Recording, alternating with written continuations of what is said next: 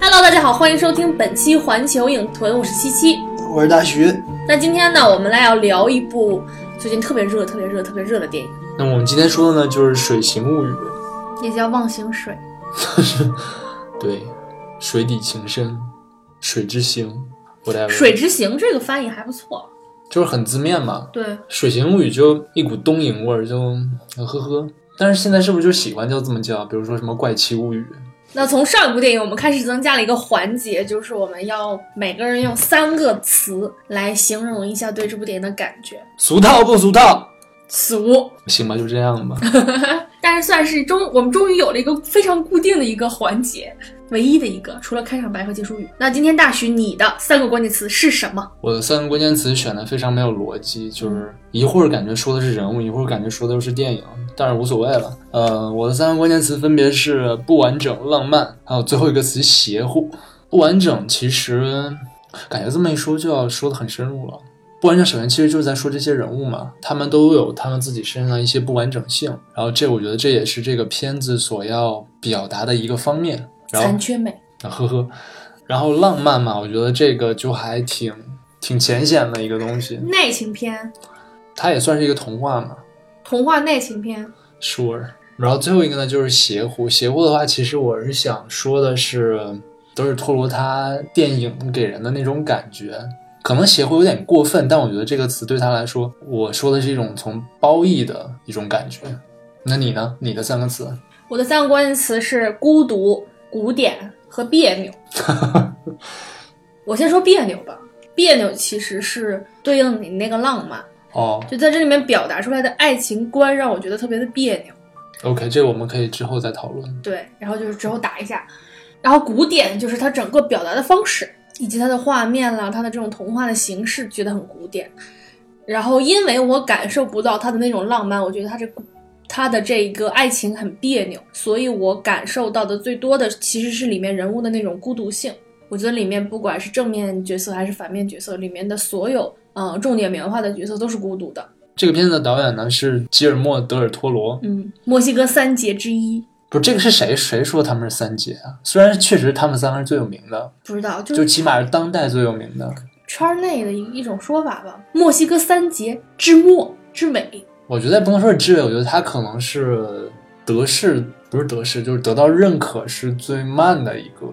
就是它不主流嘛。就是他就还是因为他邪乎。对对对，对于非那种特别专业的影迷来说，它可能不是一个特别耳熟能详的名字，但是我相信每一个人都看过他的作品。其实我看过的可能也就只有《潘神的迷宫》和《星空山峰》，而且我看《星空山峰》的时候，我还不知道那是他拍的。《环太平洋》之前我差点看了，但是我没看的原因是因为我觉得，哎，就跟变形金刚可能差不多，所以我也一直没有看。哦，你没看过《环太平洋》？没有，嗯，那我是看过《环太平洋》，呃，《潘神》，嗯，《鬼童院》，嗯，还有一部剧是他导演的，我相信很多人都不知道，我当时看的时候也不知道。是哪个？呃，血族，他拍了第一季和第二季，确实，我觉得他啊、呃第二季的时候他是和另外一个人一起拍的，嗯嗯，第一季特别好看，第二季我看了一半就弃了，就真的是他拍的比较好。然后是呃，然后包括我们看的其他一些大片儿，他都参与编剧，啊，对，因为比如说像《霍比特人》的话，嗯当时彼得·杰克逊是想让他来拍的，但是他最后就只是做了一个相当于是 co-writing 的这样的一个任务。所以就是你无论如何是看过他的作品的。德托罗的一大特点给人的感觉就是喜欢拍怪物片儿，嗯、对对对，就比如说像什么《地狱男孩》啊这种，也是，然后他自己特别喜欢去做这些形象的设计，他设计的这些怪物，就是有的恐怖，有的不恐不恐怖，但都不以吓人为主，他都注入了一些很奇怪的古典主义的元素。就是他真的是有很多最古典的那些童话的那种元素在里面。嗯它会让让我想起来，就比如说像格林兄弟他们可能头几版他们出版的那些动那个童话那样。黑暗童话，对，就其实我不知道，可能是因为我们汉语这个翻译过来叫童话，可能感觉它应该是一个很是适宜少儿的这种东西，嗯但其实本来童话这个东西最开始它英文里面不是叫 fairy tale 吗？但它其实就是大家口口相传的一个东西，其实里面可能是有很多黑暗的东西的，嗯，啊，然后里面也会有许多什么血腥啊、暴力啊，甚至一些很违背伦理的东西。据说啊，据说比如说像灰姑娘这种，最开始呃原版的时候，里面的后妈其实都是亲妈，嗯所以我觉得可能从这方面来说，我觉得德尔托罗他很多方面是有那种最最原始的那些童话的那种色彩的。然后他这些怪物其实都是有一种奇怪的使命感，哎，还真的是，就是他们真的是有自己的一个故事，就是他不是为了吓唬你而存在的。因为我我是觉得德托罗他是很爱对对他对对设对计的对这对些对怪对物的。他给他们赋予了一些人性。嗯、这个片子的卡斯呢，其实还挺好莱坞的，虽然没有那种特别大牌的。首先，女主角是莎莉·霍金斯。其实我在看这个电影之前，我对她的了解非常非常的少，而且之前我可能看到她，我觉得哎就是一个很普通的一个演员。呃，但嗯是我觉得看这个片子之后，我是觉得她这个角色带给我很多感动。你觉得他美吗？我不觉得她是那种传统意义上的美，但是我觉得她这个，我不知道是她这个角色还是她本人，会给人一种很温暖的感觉。就是我采访一下，嗯，他给人一种鲜脆弱感吗？啊，有嗯，有保护欲的那种。啊，那倒那就不一定了。然后这个怪物的演员呢是道格·琼斯，他也是德尔托罗，相当于是一个御用的演员，就这些怪物很多都是他来演的。然后呢，几个配角，一个是理查德·詹金斯嗯那个老头儿，然后还有就是反派的那个男配是迈克尔·山农，然后还有就是，然后还有就是那个 Octavia 斯宾瑟 （Spencer whatever），基本上就这些是吧？嗯，斯宾瑟今年又演了一个和去年演的差不多的一个角色，又提名了最佳女配， 骚，但是确实我觉得他演的角色都一样。嗯是有点儿。嗯， Anyways，就是今年他的这个电影要比去年提名的电影要好，我觉得。我我知道大家都很 diss 那个，隐藏人物，嗯嗯但是我当时还挺喜欢的。 ，I know， 你知道，就我特别喜欢这种女性励志。 啊，还有今年颁奖季尬戏狂人迈克尔·斯图巴，你可能会在《华盛顿邮报》或者是《请你的名字呼唤我》里面看到他。嗯，当然这里面这个扮相我是没认出来，我只是觉得就很眼熟，然后后来一看，哦，是他。但是我觉得他很可爱，就特别萌。她在那个《请以你的名字呼唤我》和这里面都演了一个特别好的人，特别喜欢。嗯嗯，但是这里面就是有点惨他们都说应该给迈克尔·山农一个哦。提名，我也不知道，我觉我反而觉得那个理查德·詹金斯演的很好，就那个老头儿，我觉得他那个是一个挺复杂的角色，但是山农这个我觉得也就那样，可发挥的余地不是很多，而且我觉得他可能这个角色跟他之前的《异形动物》里面那个角色挺还挺相似的。他老演反派。虽然在《夜行动物》里面他算是一个正牌正面角色，但是我不知道，我总能感到找到一些相似之处，或者说可能是因为他这个职业的问题，因为那里面他也是个执法人员，这里面相当于是一个特工还是怎样，就是类似反正。但我真的觉得，就是莎莉·霍金斯她在这里面演的是很好的，就是我觉得要比弗朗西斯·麦克多蒙德，就是科恩嫂的那个角色要出彩。我站科恩嫂，就是之前你特别激动的给我看那一段儿，他的你最喜欢的就是也不是说我最喜她的那欢，个精彩就是说，对对对，那一段儿我没有 get 到，你现在没有 get 到吗？他的情绪我没有 get 到。我知道他很激动，但是我可能就是因为我对他们俩之间产生感情的共情方面，在一开始就有问题，所以在这个地方就就是阻隔了，就好像有一层细胞膜挡住了我跟他之间的情感交流，所以我就 get 不到他的演技。好但是大部分喜欢他、喜欢这部片子、喜欢他的人，都是觉得那那一段表演特别棒。我觉得他整个的表演其实都很棒，只只不过就是那是一个集中爆发的一个点。这个片子其实最开始火起来是从威尼斯电影节嗯一路火到现在，他当时是拿到了金狮奖，嗯也就是威尼斯电影节的最高奖。然后金球也有最佳剧情片的提名，嗯，然后德尔托罗也拿到了最佳导演。对，而且现在德尔托罗他这个最佳导演在奥斯卡上的赔率也是最低的，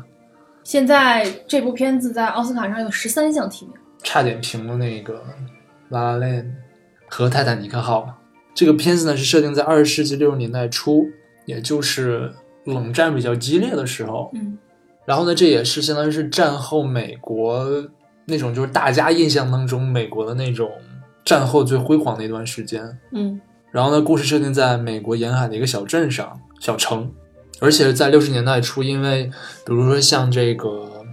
民权运动，还有这些就各种民权运动还没有达到最顶峰，而且社会还处在一个就比较压抑的状态。比如说在这个片子里面，就大家可以看到，就是像黑人、同性恋就会受到歧视和压迫。还有一个大背景就是当时美苏在进行太空竞赛，所以他们那个时候真的会抓各种抓各种东西过来实验嘛、解剖啊什么的。因为《X 战警》也是这个背景嘛。应该有吧，只不过可能我们国家对这部分的历史就是空白，然后美苏也互相各派间谍什么的，就很精彩的一段世界史。然后女主就是在这样一个研究机构里面工作，做那个保洁，哦，对，忘了说，这个女主是个哑巴，所以她是处于一个非常弱势的、非常孤独的一个弱势、孤独和贫穷的一个个体。而且他是个孤儿，他是小的时候在水边被发现的。嗯然后他其实是因为声带有问题，嗯，他听是没有问题的。对。然后他的那个女同事 Zelda 还在就不经意间提到他上过大学是吧？我记得、哦是吗好像是。我没注意到这个细节。然后但是也没有办法，Eliza 她还是一个女清洁工其实。嗯，然后她其实每天生活也是比较规律。对，循规蹈矩，每天起来都是有一点很重要，就是德尔托罗他对钟表真的是有一种非常奇怪的感情哦，是吗？啊，你没发现吗？就比如说在《潘神迷宫》里面是，啊，那个怀表，呃对，但这里面也是，你经常会听到就是呃，就是镜头会给到钟，嗯，然后也会有钟的那个滴答的声音，敦刻尔克。啊呵呵，对，这里面就是和她的整个生活节奏联系到一起了，所以你你没有感觉很很突兀，就嗯基本对上融入剧剧剧情的那种。然后他对鸡蛋有一种，他特别喜欢吃那种就是煮的鸡蛋，嗯，这是什么隐喻吗？蛋一般不是象征繁殖吗？这里面是那个性明示和性暗示都特别多。我觉得还挺多的。嗯，当然，最明显的就是他每天早上都要在在水里面，自慰。所以他每天都迟到，是不是？啊他每天早上还去给那个老画家送吃的呢，他不去送吃的，他也不会迟到。好吧，他就每天过着这样日复一日的生活，早上起来，然后煮两个鸡蛋，做个三明治，给老画 对，然后洗澡自慰，呃，擦鞋，给老画家送吃的，上班。对，但是他这段蒙太奇还挺美的。嗯嗯然后从这里面，其实你可以看出来，他是一个很热爱生活的人。他唯一的朋友唯二，算是唯二吧。嗯，嗯，就是那个老画家和他的那个女同事泽尔达，因为这两个人，因为他们三个人都算是社会上边边缘的一部分人，残疾人、黑人和同性恋。他们也没有别人可以聊，尤其是那个他的那个女同事，因为女主是一个 特别好的倾听者。就最开始有一段儿，就因为整个 Zelda 嗯每天就是嘚嘚嘚嘚嘚嘚嘚嘚嘚嘚，有一大段表现，她就在那嘚啵嘚嘚啵嘚嘚啵对嘚，但是他他有的时候不经意间嘚嘚嘚得特别好玩儿。嗯，他说什么那个，我说没有一个长得矮的人，就是从头到尾都是 nice，你 知 道吗？然后各各种那样的，然后包括她抱怨她老公什么的，对嗯对对，永远都在抱怨她老公。然后最后你会发现她老公真的是个傻逼。其实我觉得她这一段儿是是有深意的，对啊，就是女性被压抑嘛，被奴役，不是啊，我那是是什么？我觉得这一段是表现出来关于 Zelda 她她的那种孤独，她只有一个倾诉者。啊，Zelda 也是孤独的，对啊，对，但首先还是因为就是她的老公是个那样的，就是个废物的那种。然后她的邻居那个老头儿的话，他是一个被解雇了的画家，嗯、嗯，然后他是同性恋，而且他又老了嘛，这其实也相相当于是增增加了他这种被边缘化的程度。而且他本来就是插画师嘛，他画广告的。那个时候、呃也是，嗯，摄影嗯摄影对对摄影嗯比较流行，他就是相当于很难。被挤失业了，嗯嗯而且他之前去见的他的那个老同事，嗯，我觉得是他之前的情人，哦是吗？我觉得他俩我哦没之太间注有意有一点儿什么，嗯，就是人家没出柜，可能他出柜了就被排挤走了，他也只对 Eliza 出了个轨而已，还对那个卖派那小哥，他以为人家在给他暗送秋波，然而并没有。然后他养了两只猫，几只不止两只吧，确定是有两只，嗯可能多于两只。嗯嗯嗯然后他每天在家里面都是放着这个电影，嗯，嗯，他经常带着那个女主去吃派，就是因为看上人家派店那个小哥，然后那那家那家派店特别难吃，所以他们俩买回来之后就吃一口就吐了。就不行了，然后就全部放在冰箱里面，所以他们冰箱里面有一摞一摞的柠檬派，这就是他们日复一日的这样的生活。然后突然有一天，他们那个研究机构里送来了一个武器，就是这个所谓的男主这个水怪。然后迈克尔·山农演的这个角色理查德就一直在虐待那个水怪。开始 e l i s a 看到水怪的时候是被吓了一跳，然后就跑了。突然有一天，就是理查德因为虐待水怪，嗯，可能是虐待狠了吧，被水怪咬掉了两根手指头。然后他们就进去打扫的时候 e l i s a 就第一次算是跟水怪有了一次正面的接触。然后他就觉得水怪很可怜，也可能是在他身上发现了一些和自己的相似性吧。所以然他后那个时候应该还是很好奇，对对我觉得可能对好奇更多。嗯，嗯然后就就是就就这儿很奇怪，他上司的手指头都被咬掉了，他应该觉得这个东西是一个很危险的东西，但是他的好奇胜过了恐惧，但是他也知道，就是他的上司不是个好东西。用那个电棍电他，嗯，也是，而且这个电棍他最开始发现是他他上司去洗手间，哦，对他看到电棍上有血，对，就是洗手间那段嗯挺有意思的。然后他就对这个水罐产生了兴趣，就老偷偷跑去看，兴趣对，打引号兴趣。嗯不知道，老偷偷跑去看，然后日久生情，然后没事儿给人留个鸡蛋啦，喂养一下啦。不，这里面还有很重要的一点，他他给他鸡蛋之前会告诉他鸡蛋的手语是什么，嗯然后包括他会拿自己的那个 turntable 那个唱片机嗯去这个实验室里面给他放那些爵士听。嗯然后很有意思的一点就是，如果他突然停止放这个音乐的话，他就会出来，然后让他继续放音乐。嗯。哦，还有一点很重要，就是说他动作特别快的话，第一次的时候，那个水怪就它就会呈现一种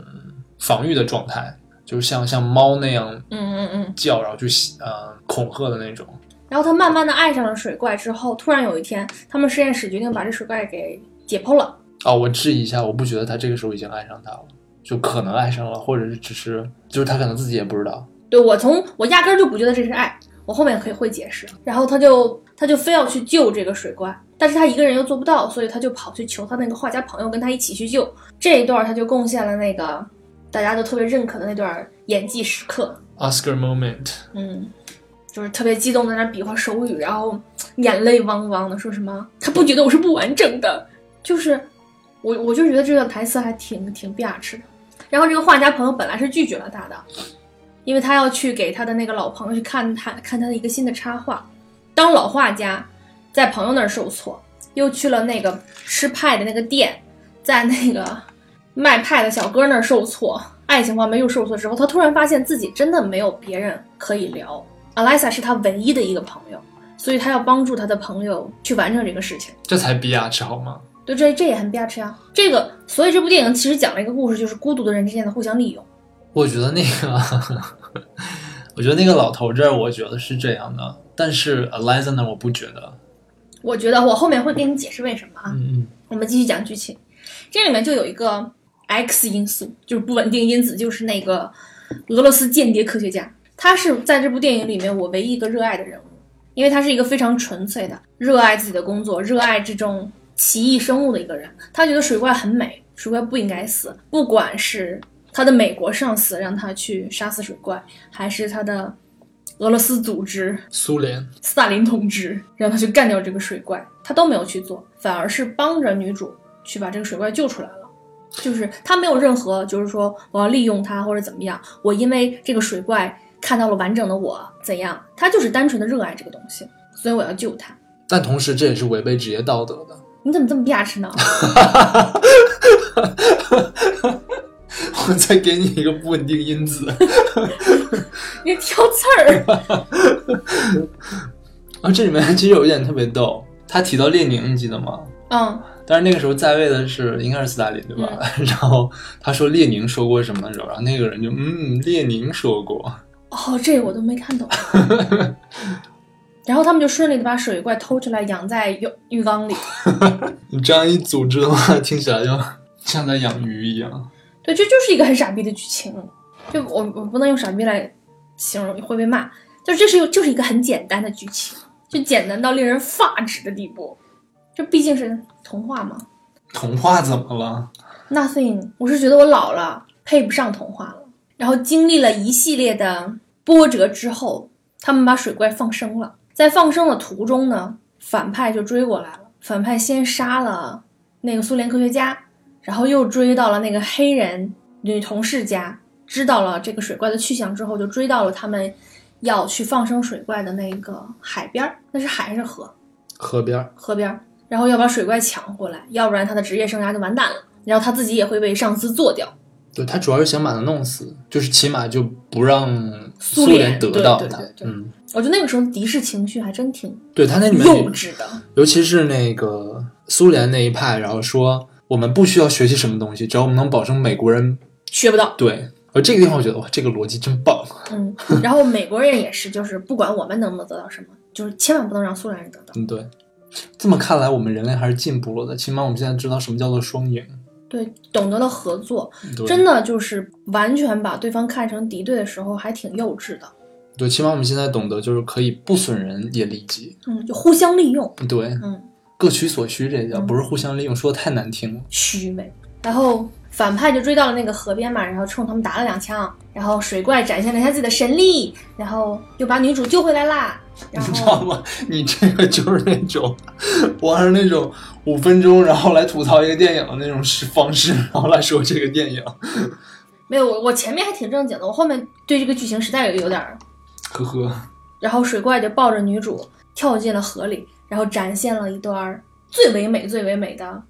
Happily ever after，就是水怪在女主脖子上的疤痕上划出了三道腮，从此女主就可以生活在水里了。然后在他们有一个很重要的细节忘了讲，就是在他们把水怪养在水池的时候，养在那个浴缸里的时候，水怪跟女主发生了性关系，然后他们俩变成了情侣。那段真是神奇。你知道在那之前我，我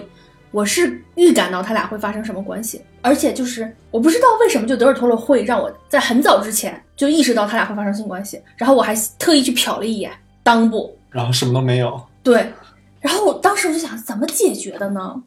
对，你就跟那个那个黑人女人是一样的那什么。对，我以为，你知道我原来看过一个卫斯理的小说改编的一个《蓝雪人》吧，还是什么的，他们的那种交合方式，就比如说伸出几个触角来，然后就神经勾连一下就可以了。我以为他有他有什么这个水怪有什么神奇的器官呢，结果并没有。所以你觉得像《阿凡达》那种你是可以接受的，是吗？嗯，我觉得很美啊，那这又有什么区别呢？不是这个就是没有奇观性嘛。那你觉得别扭在哪儿呢？别扭是他俩之间的感情，并不是说他俩就是做这件事情。对，那你觉得感情别扭在哪儿呢？我别扭在女主站在一个非常自我的角度去看待这段感情，是因为对方怎么看待我，所以我陷入了爱情，完全没有说他是怎么看待对方的，就是他，我不知道我没有组织好，在这里面我并没有看到水怪的什么反馈，就是好像这段感情只是单纯的是我从他那儿。得到了欣赏，得到了满足感，但是并没有表达出来我很欣赏对方。我们之间的精神交流呢，也并没有。我觉得是有的呀，他们俩都可以 sign 啊，他们都可以用手语啊。他们俩用手语的过程，基本上就除了最后水怪跟他比了一个“我爱你”之外，嗯其他大部分时间只是女主单纯的在教水怪而已。我不觉得他们这个是单纯的教，也许刚开始是有教的这个教的这个过程，但我觉得后面其实它肯定是可以应用的。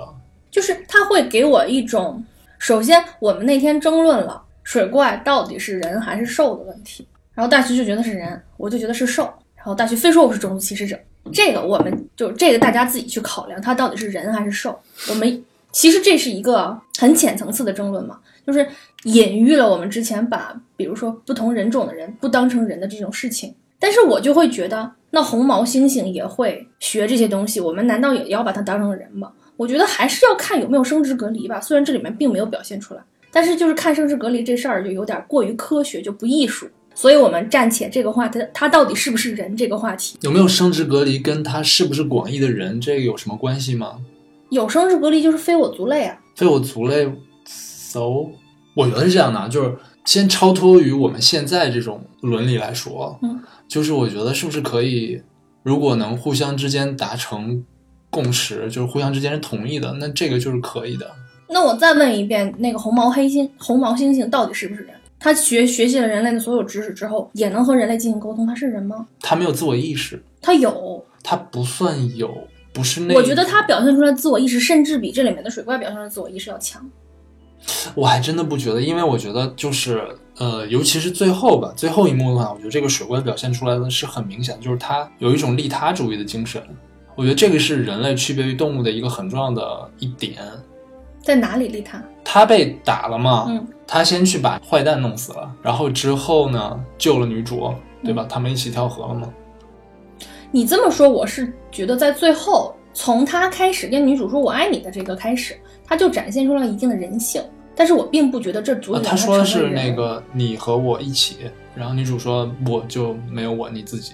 就是水怪在最后突然表现出来的人性，足不足以让他成为人，这点我是持否定态度的。我就是觉得，而且我觉得他前后，就是他前面表现的像一只受了驯化的动物，后面突然表现的像一个人，这个我也不是很接受这个设定。呃，怎么说呢？我觉得承认就是他有野性，但我不觉得就是这个野性就可以否认他身上的这种人性。我觉得很多东西上面都有人性，狗也有利他主义者，不是、嗯利他利他性。但是很明显，就是狗的这种灵性跟这个海怪的这种人性是不一样的。我没有看到区别，因为我没有看到海怪的性格。它的海这个海怪我没有性格，我是觉得如果他能再给我表达出来一些东西，我可以认可这个海怪是个人。但是我觉得就是导演没有表现出来。首先，我们就是不谈他是不是人的这个问题，嗯就是不谈人兽的这个问题，嗯我们就假设他是人的话，嗯，我也并不接受这段感情，因为这有一种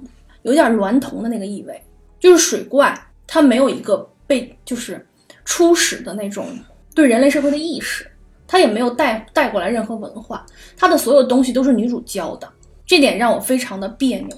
就是在我的心里面，这个水怪像一个儿童一样，它是它是空白的，所以他们俩这个感情就是让我就除了水怪的体型之外，我我会觉得他的意识上是一个儿童，会让就就是尤其让他俩发生关系那段，会会让我觉得就是女主 利用了一个懵懂少年的这种性欲的这种感觉。嗯，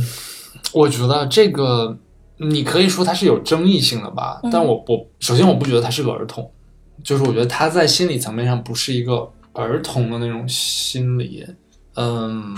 然后再就是说这个你说的这个恋童癖的问题，不，不是恋童癖，就是我就是觉得这个水怪它的认知层面并没有达到一个成人的水准，就尤其是他把那个猫吃了。嗯，把那个画家抓伤了，逃出去，然后再回来，乖乖的蹲在那儿，然后一就是一副小孩子犯了错误那种，就是会让我觉得他的认知是在五六岁、六七岁那种感觉。但是我觉得从这方面来说，你又不能用，就是这个水怪其实它的状态一直处在一种被压制的状态，嗯就是它不是它最自然的状态。我觉得这个你就很难去判断。那假如说人也会在极端状态下，也可能会就是吃人，对不对？但是你能说它就不是人吗？我不是觉得他吃人或者吃猫这个不是我就是是我的意思就是说，其实它都处在一个应激状态是对吗？我觉得这就是导演表表没有没有表达清楚，所以给人不同的标准去判断。那给对你我的觉得标准就是水怪，它是处于应激状态，它的受惊之后的反应是这样。那对我来说，就是他没有带着任何背景走进了人类社会，他就是处于一个懵懂儿童的这种状态。反正我的心里，我看到我我我说的别扭就是这儿，嗯我说的最别扭还不是人兽，就是这个其实呃，认知层面不同的这个问题。我觉得可以理解，因为我觉得如果这个地方如果每一个人都能达到认同一致的话，嗯那我觉得这个片子可能也没有那么有力了就。因为其实它这里面争论的一个点还是。相当于是就是这个片子里面表现出来的正面跟反面的一个冲突嘛。就比如说那个 Richard，他一直认为就是他就是个 monster，他就是个 thing，但是 Eliza 最开始就已经认为他不是一个 thing，然后他相当于也是带着呃 Zelda 跟跟那个老头儿，然后一起认同就是他不算是一个 thing，他甚至可能是个 god 这种。嗯嗯我觉得反正肯定是有争论的吧。然后我们再来说就是他认知水平的问题，就是首先给你换到一个新的文化当中，嗯你的智商就得下降二十。对，对啊，所以你再给他换到一个就是这种都没有一个共同文化的这样一个文化环境当中，我觉得智商起码是降一半儿。我我所感受到的并不是智商的问题，其实表现出来可能就是嗯，智商低，是是这样。如我觉得，如果他是一个有文化背景、嗯有自己的社会的这样一个物种，人类物种啊，嗯我觉得不管怎么样，在一个多么新的环境，在他熟悉了之后，他会有想要表达自己的那种欲望。有啊，他有啊，他展示了自己的黑科技，我我会觉得那个是物理属性的，就是物质层面的，不是精神层面的。嗯，就是我觉得这就是看个人理解了。对我举个举个例子啊，可能不太恰当，就比如说像三体人，嗯，你说他有什么文化属性吗？就是在最最最开始的时候，那个三体人，他们的文化兴盛起来，不是因为在接触了地球文化之后吗？但是他们是有社会制度的，嗯，但这里面他就一个个体，你没有办法去，所以他没有表现出没没有办法表现出来社会制度的时候，那你就要给他一些别的东西好吧？去说服我这种观众。嗯你知道，其实大部分觉得这部片子很美的观众，嗯，依旧是觉得他们这个人兽恋拍得很好。人兽恋，对啊，就是没有多少人是认可他是一个人的。嗯，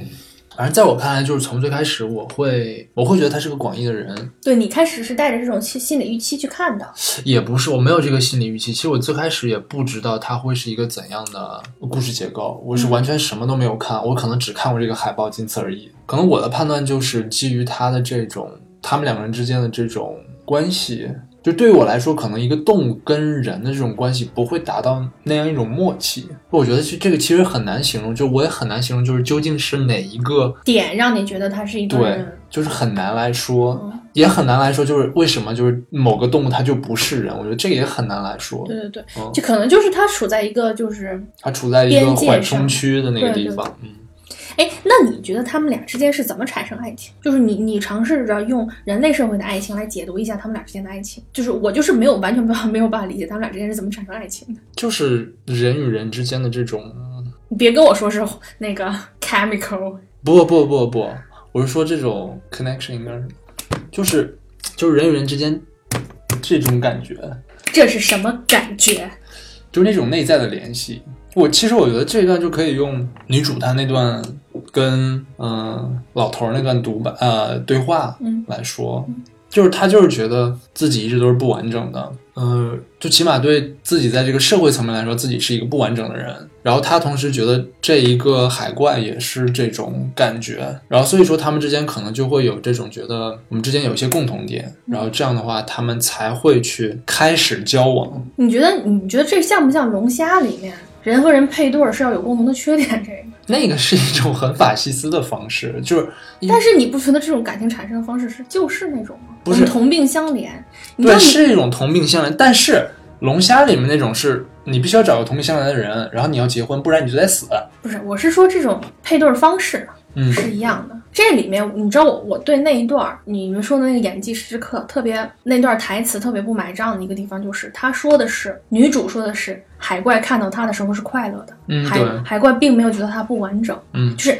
everything is about her，就是关于我我我我怎么样，他怎么看我，嗯就是在他眼中，海怪是完整的吗？他看到了海怪的什么？他的他的在他的心里，海怪除了不歧视他、爱他之外的优点是什么？他不需要其他的优点啊。他只要这个人爱你，这个人不歧视你，这个人接受你，你就会爱上这个人吗？不一定啊，但是这是一有个可呃有可能啊，是吗？对啊，嗯这是一个先决条件哦喽。我就是觉得，因为这个海怪这个没有什么性格，所以导致了这，我觉得这段感情并不成立。我觉得这就是一一种像是一种利用吧。其实我觉得可能对你来说最大的障碍是因为一直没有给海怪一个视角，就是海怪一直处在一个客体的位置上。有可能，嗯，但是我觉得其实女主那段，你可以说它是一种以自我为中心的表述方式，但是我觉得其实可能那也是一种唯一我们可以参考的一个标准，就是你最终参考的其实还是自己，你无论怎样参考都是自是己。是是，这也是更贴近生活。但是我们平时看电影就不是这样的，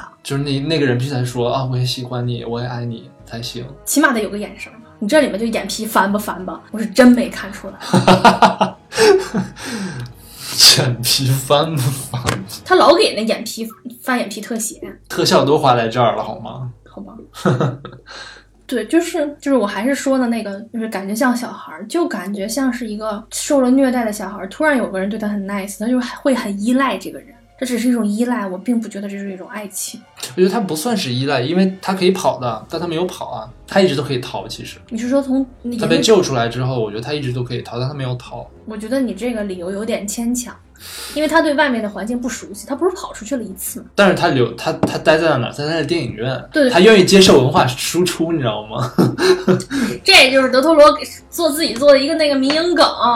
还但是还挺浪漫的。他跑去了电影院看电影，哎呦喂！嗯，对，我觉得这一段并不能表现出水怪怎么样，你只能透透过这个情节去觉得导演很可爱。那导演就是很可爱，嗯真的，嗯，就是这个电影它不让，其实我我我我本来是很讨厌这种什么童话呀、纯爱呀，甚至包括他他这种爱情我也不接受，但是我不讨厌这部电影，我我甚至给了这部电影很高的分数，就是因为你你可以我甚至给了这个电影很高的分数， 哇，真是屈尊您了。就是我在不喜欢的条件下还给了很高的分数，是因为可以透过电影看到看到一个单纯的灵魂。嗯嗯，他就是我觉得我不接受这些，是因为我没有，我欣赏他有，嗯我都不记得自己曾经有没有过这么单纯的时候，就是不知道什么时候就是没有，你指的是哪种单纯啊？就是说有这种单纯的想象力吗？还是怎样？就是看待世界的方式很单纯。其实我觉得，你看这里面就是那种好坏完全对立的这种方式，我觉得啊，他是希望以这种单纯的视角来看世界。也就是说他他有可能也并没有，是吗？他说，我记得他有一个呃采访里面说，他说因为他是在墨西哥长大嘛，所以说他小时候看过各种各样的人死，各种各样的方式，所以我觉得其实对他来说，这是他一种逃避现实的一种方式，所以他会去写这种比较嗯正邪非常对立的这种非常童话式的故事。 那那就差点意思了，嗯我回去扣一扣，扣一分儿。为什么？我不想看到一个复杂的灵魂在逃避现实，我我就是想看到一个非常单纯的灵嗯，魂。嗯，就是就是，如果你跟我说导演就是为了逃避现实，我想象出来一个特别童话的空间，那我就觉得这个对我来说有一种虚伪性，我不觉得这是一种虚伪性，我觉得这是一种向往、憧憬。反正可能就是对我来说就没有那么美好。嗯，真是 hard to please。其实，其实我看到一半儿的时候，我还在期待他会给迈克尔·山农演的那个反派以更多的描写，就嗯让他变成一个他的描写挺多的，我觉得。更值得同情的人，就更复杂的人，就是什么东西导致了他的这种残暴啊，或者是怎样。但是最后就是差了口气儿，我觉得这是他，嗯，我觉得没有差了一口气吧。我觉得他还算挺完整的。是他完整的表表达了一个恶人，但是他前面有表达，就比如说他在他的家庭生活中的那种孤独，他喜想要安静。我不觉得他想要安静，我我会觉得他是想要安静，我我会觉得这个孤独也映射在他的身上，你是觉得他跟他老婆做爱的时候让他闭嘴吗？就是各种层面吧。我觉得他是一个没有人可以理解他的人。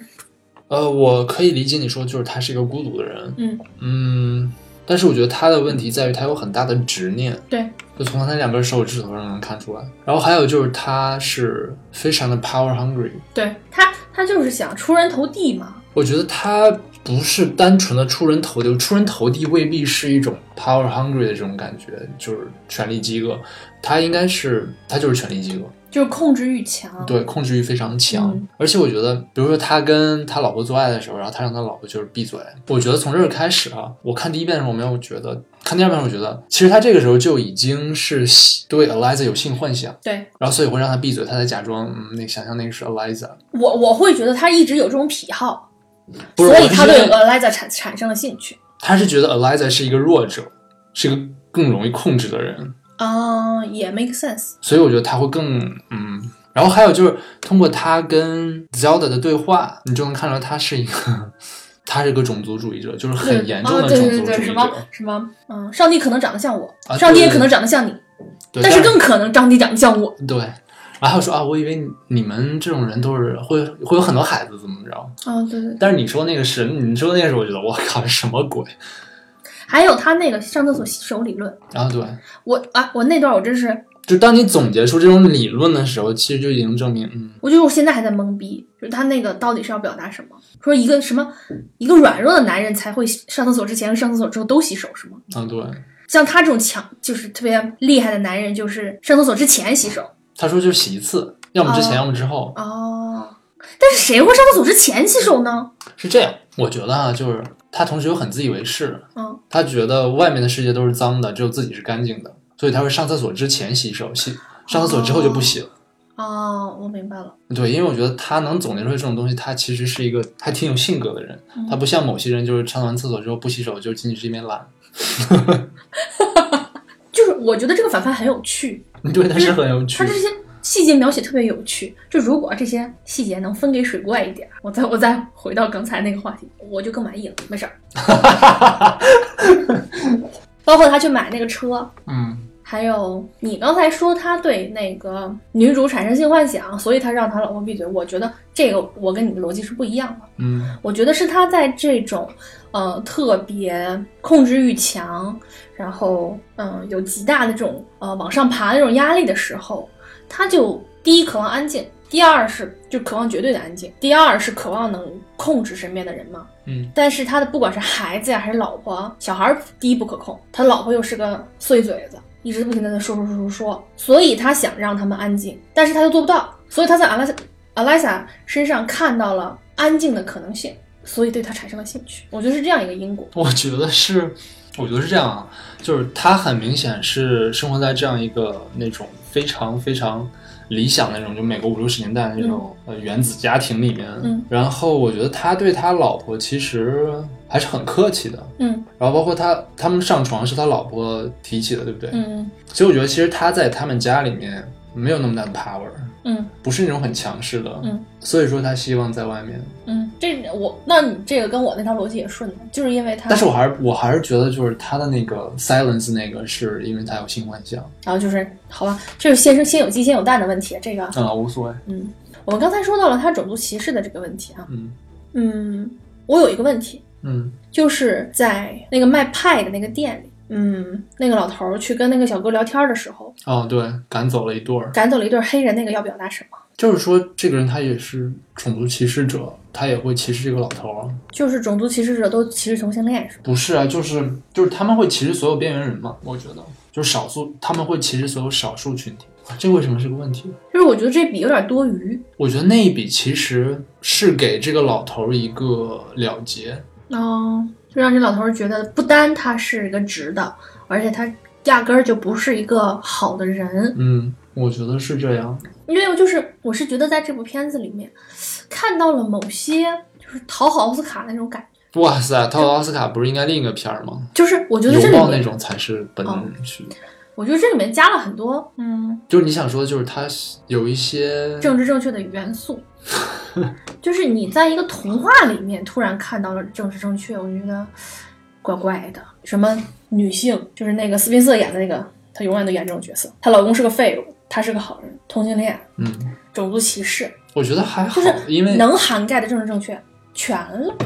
因为它设定在这个历史时间嘛，就应该有这些元素，就应该有这些角色，因为你也是需要给 Eliza 一个联盟，嗯就是想表现的是他们一撮人，不光是 Eliza 是一个主角，但是她只是这一撮人里面一大撮人里面的一个分子，她更大的是一个大的群体，包括那个海怪也是嘛，它也是一个被边缘化的一个东西。其实你像《潘神的迷宫》的话，它也有它的政治正确性，其实女性主义吗？对，而且包括它在也是在批判法西斯之类的嘛。嗯，你发没发现德托罗的东西都是在一个这种强的时代背景下的？嗯，但是我觉得这个童话基本上都是这样吧，不是吗？我不知王道国，嗯，有魔法，我我我不知道，我只是看到我刚刚想到了这个特点，但是我没有想到这个特点会给他的作品带来的是什么。他是在利用刻意的利用这一个时代背景，还是说怎样？我觉得可能会给他的这个故事增加一些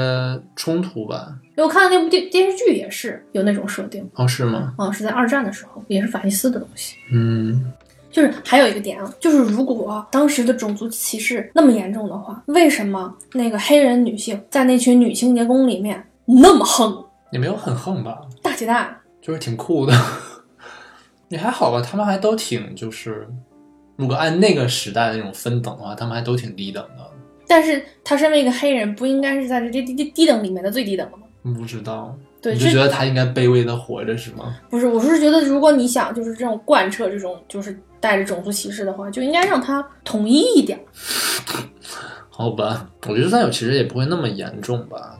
毕竟那个就如果它是统一的话，我就认可它是时代背景导致的加入的这一些种政治正确的元素。嗯，如果它是不统一的，那我觉得它就是生加的。但是我真的不知道，我不知道那个时代的种族歧视到底是严重到那种程度所以这部片子好像又不单纯的一死抠。啊。OK，嗯，潘神当年也是，就是横空出世之后，也是受到了这种这么大的追捧，是吧？那年不是最佳外语片的一个有力竞争者吗？嗯，好像在戛纳还是在威尼斯也是得奖了，是吧？哦，是吗？嗯我不知道哎。其实我觉得《潘神》跟这个有很大的统一性，嗯其实都是在探讨人性的某些方面。嗯，但是就是跟潘神比，我更我我会更喜欢《水形物语那我也更喜欢水星，我觉得它的完更成度成熟》，对对，，完成度比潘神高很多。嗯。潘神就像是那个两百万人民币拍出来那种感觉。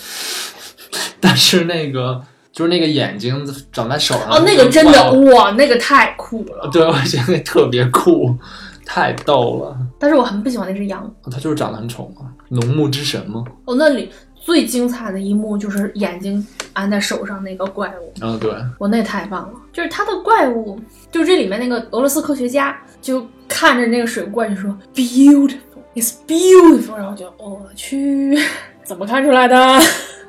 哎没有包容性。对，你觉得它美吗？你觉得水怪美吗？你觉得螃蟹美吗？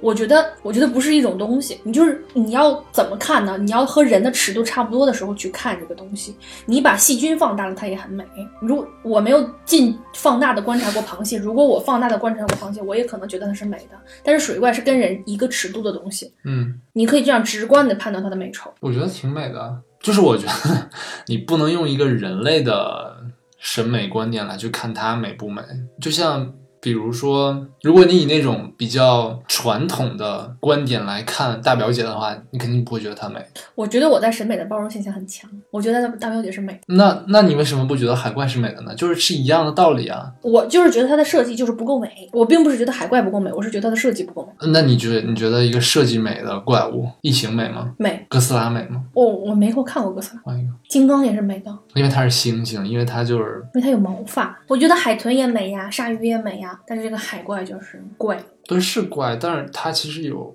那种好吧，好吧。其实其实，嗯，我觉得异形美还是因为就是看过一些就是各种呃放大的图片啊、画儿啊什么的，才能 get 到它的那种机械美感。我觉得异哇形就是，我觉得水怪可能就是还是需要放大去我看一觉下。得可能出高清的时候你会觉得它挺美的。哦、有可能，有可能。嗯，对我们看的这个扎画质真的是。就是挺损损十年前 DVD 已经很不错了。嗯，我觉得我应该是会损失掉很多信息。就它亮晶晶的那个时候，我依旧不觉得它美。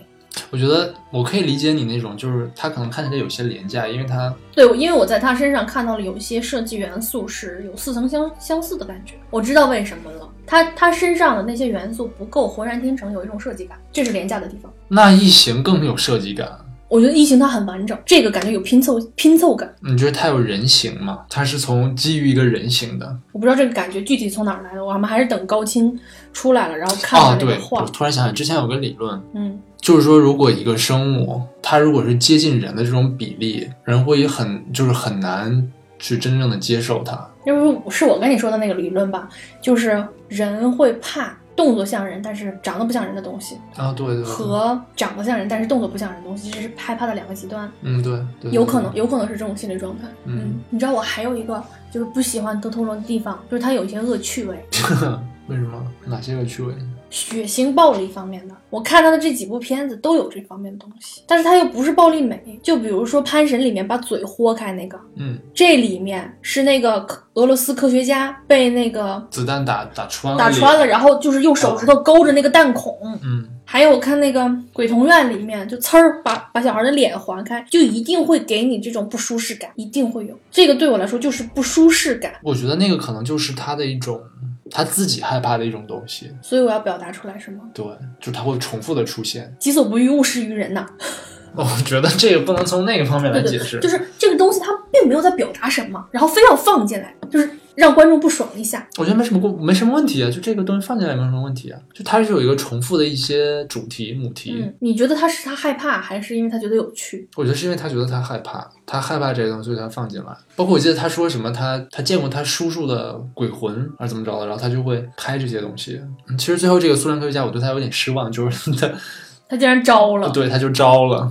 哎，你觉得他们就是苏联科学家为什么会被他的那个组织杀死？他们是最开始就没想带他，还是发现了他的背叛？我觉得他们应该是发现他背叛，或者他们觉得他靠不住。我会觉得是他们觉得这人没有用了。其实我觉得是那个时代的这种间谍机构是不是都比较偏执，就是觉得他卧底之后可能就没有那么纯良了，嗯，直接弄死啊算了。其实最开始他说他要回去的时候，我就我的心里就是想，别回去，回去也是个死啊。结果还没回去就死了。好惨啊呀、因为他这种人，就比如说在在某些政体之下，就会被政治审查，没收护照。嗯，然后你就再也出不去了。其实这个片子最开始，其实最开始的时候，女主并没有起色心，嗯，她跟她是元芳其实是经过了一定的心理挣扎的。最开始女主也没把他当成人。我觉得她是把她当成人的。好，就又回到这个问题不了。不不，你听我说，就是她这里面说了，嗯就是她跟那个老头争吵的那段儿， ，him，对。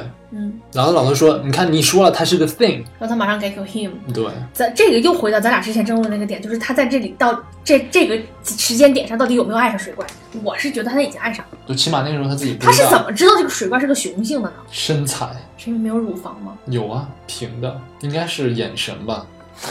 真有说服力，我马上就被说服了。就是你知道，我突然想到那个之前美人布雷尼采访的时候说，他看着那个托蒙德， 看他那个眼神，你感觉沐浴在那种男性的就色眯眯的目光之中。嗯， 就是他俩圆房那一段儿，我也是觉得，嗯，有一种像色诱儿童的感觉，就是他先碰了水怪，然后水怪亮了啊，然后我开始他亮那段儿，我都没有没有想到这个是性欲，真的是 turn on，对对对， 但是哦我觉得，我觉得还好，我觉得没有会觉得，我不会觉得非常的奇怪。是挺顺理成章的，嗯，就是觉得那个水能把。就一屋子灌上水，然后不不漏下，就是一边漏还能一边灌满水，这个就是从物理学上我我有点其实挺童话的，嗯，对对，对，就就那儿就是让我一直在想，这个到底怎么才能解决这个压力的问题？水为什么没有从窗户那儿？就是，反正就是，嗯，就是流速要足够快，就是那个就是小学数学没学好，然后对小学那个什么，一边放水一嗯对边对灌对水的那对个对对傻逼棋。对，哎，我问你，就比如说这种情节，就是他们就是到处都是水的，嗯到处都淹了，然后把人电影院也淹了，这种情节会不会让你焦虑？会，对，我会焦虑嗯，我会担心那个电影院。嗯，而且就是他们不给我一个他们去擦那地啊或者什么的那个情节，我就会特别不爽。就是我会希望他们去解决一下这个事情。都漏下去了。嗯，这里面还有一个血腥镜头，就是吃猫那个，啊，对，我觉得又残忍又没有意义，为什么非要放一个这样的镜头在这儿？增加了它的争议性啊。就是他到底野不野？但是那个首先是猫先惹的它，猫先对它，啊是是他凑过去了，猫是处于防御状态。对，但是猫先对它，就是先对它展示了这种防御状态，它才对。然后这个海怪又啊，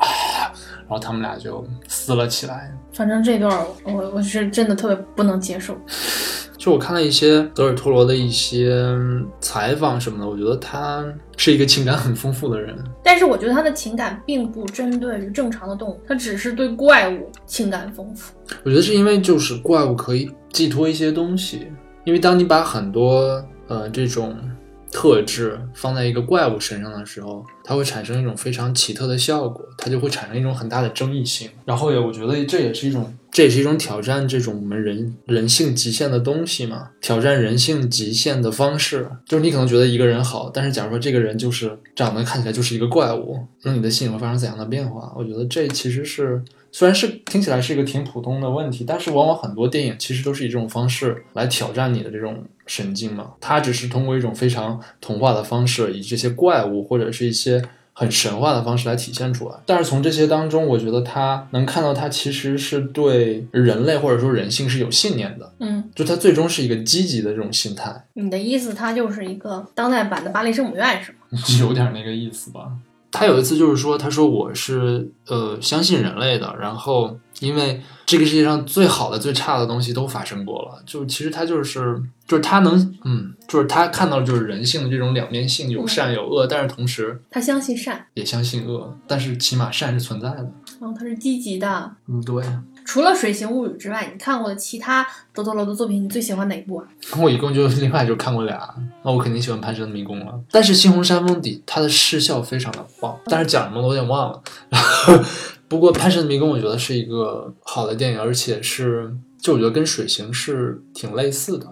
嗯，而且都是他自编自导嘛。我觉得这个的话就能体现出来他自己的一些核心的思想。《潘神的迷宫》其实讲的就是神性当中一定有人性，人性一定是先决的条件。没有人就没有神，对，从这里面也能看出来，就是他，他是个无神论者。嗯，虽然他从小其实是天主教。对处在这种天主教的环境当中，嗯，《水形》里面也探讨了这种人和神的这种关系。嗯，但是你看 Eliza，他一直就把 Eliza 就一直没有把他当成当成一个神。嗯，这里面说他是神的是画家，画家嗯和那理个查德，对对对，那个坏坏人。嗯，但是就是对于潘神里面，嗯，就是你刚才提到神性，我才想起来她是一个神，那个小女孩是一个神。嗯，但是我看的时候，我就会觉得她像是另外一个世界的一个主宰者的那种感觉，就是她要回去继承一个王国。嗯，她的这种神还不是像那种我们所谓的神，它更像是一种我也不知道，就是它会让我觉得困惑的地方是，他们反抗的是独裁，嗯，是弗朗弗朗哥那种独裁，但是他回去另外一个世界当了一个独裁者。虽然是他是说好，他是一个好的统治者，是让他臣民幸福，但他也是独裁。啊他可能只是一个，就是不是那样的统治，他可能只是一个执政者。你说凯撒算独裁吗？凯撒从他执政的这个，就古希腊那种，他肯定不算独裁，对吧？那是因为时间够短吧？凯撒统治了多少年？啊很多年，你说他算不算？我我不知道怎么去定义，因为那个时候对我明白其你他的政纠体还结没在哪对儿，对我明白你纠结在哪儿，但是我觉得就他我可能跟我们认为那种独裁还不太一样。嗯，就是我会觉得，我知道他肯定没有表达那个意思，但是我我是觉得他没有去想这个问题，就是好的独裁是不是就不是独裁？嗯而且就是我对潘神最不满的一点就是他，嗯，为了表现，就是他的形式大于了人物行动的动机。就是我看不光是我啊，就是很多人就对于那个吃葡萄那段真的是恼火的不行。你就是为了表达贪婪，你就非要吃葡萄，就上死火了，真的是。不是，我觉得那是最精彩的一段，就是他一定要吃葡萄。而且他对于那个小精灵表现出来那种厌恶，把他们拨了开那，就是会让我觉得他这个情绪真的是就是突然而来的情绪，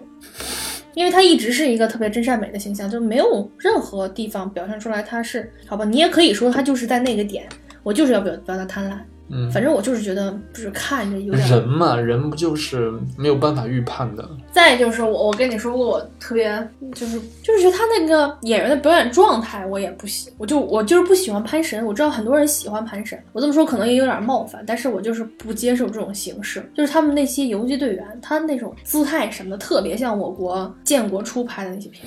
嗯，我能明白你的这种纠结。嗯我承认，就是潘神的迷宫肯定没有《水形物语》这么精致。流畅，嗯，嗯但是我觉得它的文本。剧本本身没什么问题，我觉得是挺好的一个剧本，所以我还挺喜欢的。所以《第二陀螺》算是你一个什么样什么？你把它归类为什么类型的？是有多喜欢的一个导演？肯定不是我最喜欢的那几个导演，但是我我只能说我是喜欢的。嗯我是一个在我算是粉，嗯我觉得被这个吸粉了。嗯但是我觉得我可能永远不会是一个那种会让我趋之若鹜的那种导演就比如说他来了北京，你去不去？啊，那我不会去的。哦，那就路人粉。对，但是他他的电影从今以后我可能会看，嗯但是导演有什么好看的呀、就是跟他交流一下。哦，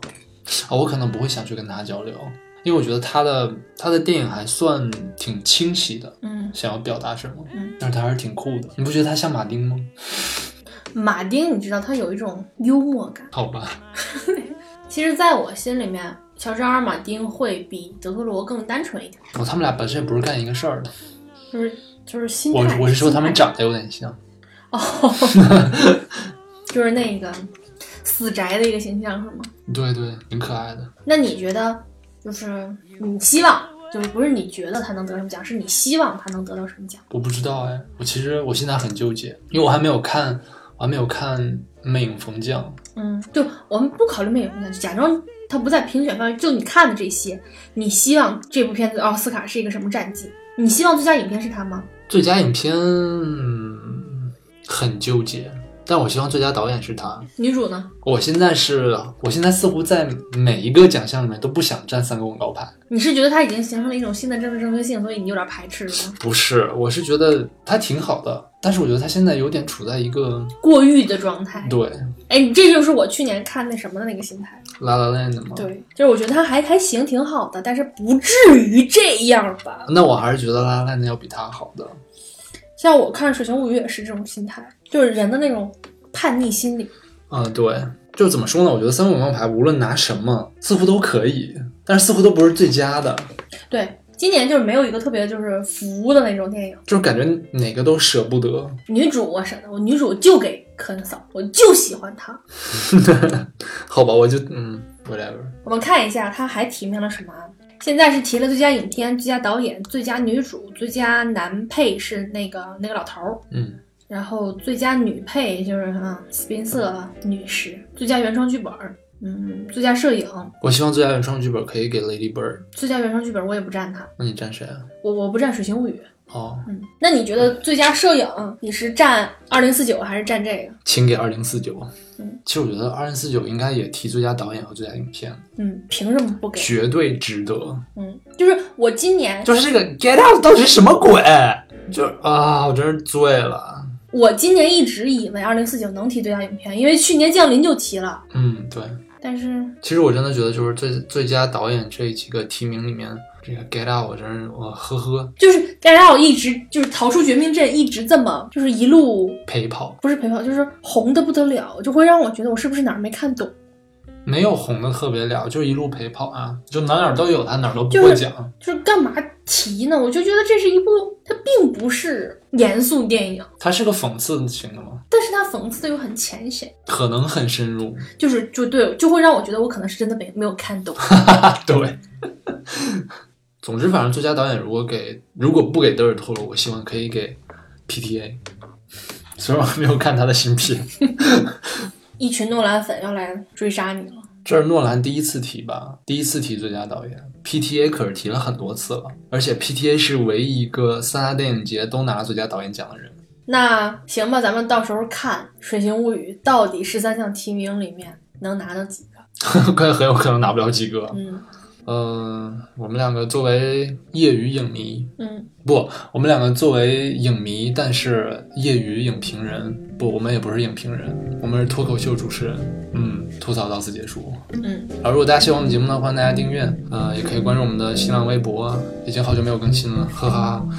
嗯、那我们下期再见，拜拜。拜拜。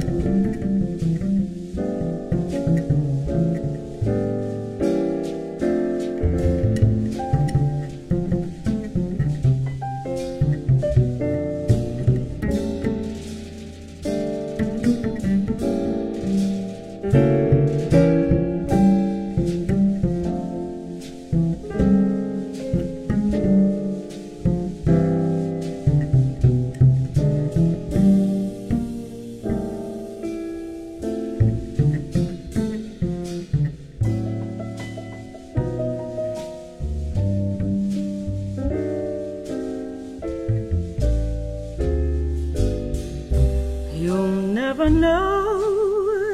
just how much I miss you. You'll never know just how much I care. You said goodbye, no stars in the sky refuse to shine. Take it from me, it's no fun to be alone with moonlight and memories. You went away and my heart went with you. I speak your name in my every prayer. If there is some other way, to prove that I love you. I swear I don't know how. You'll never know if you don't know.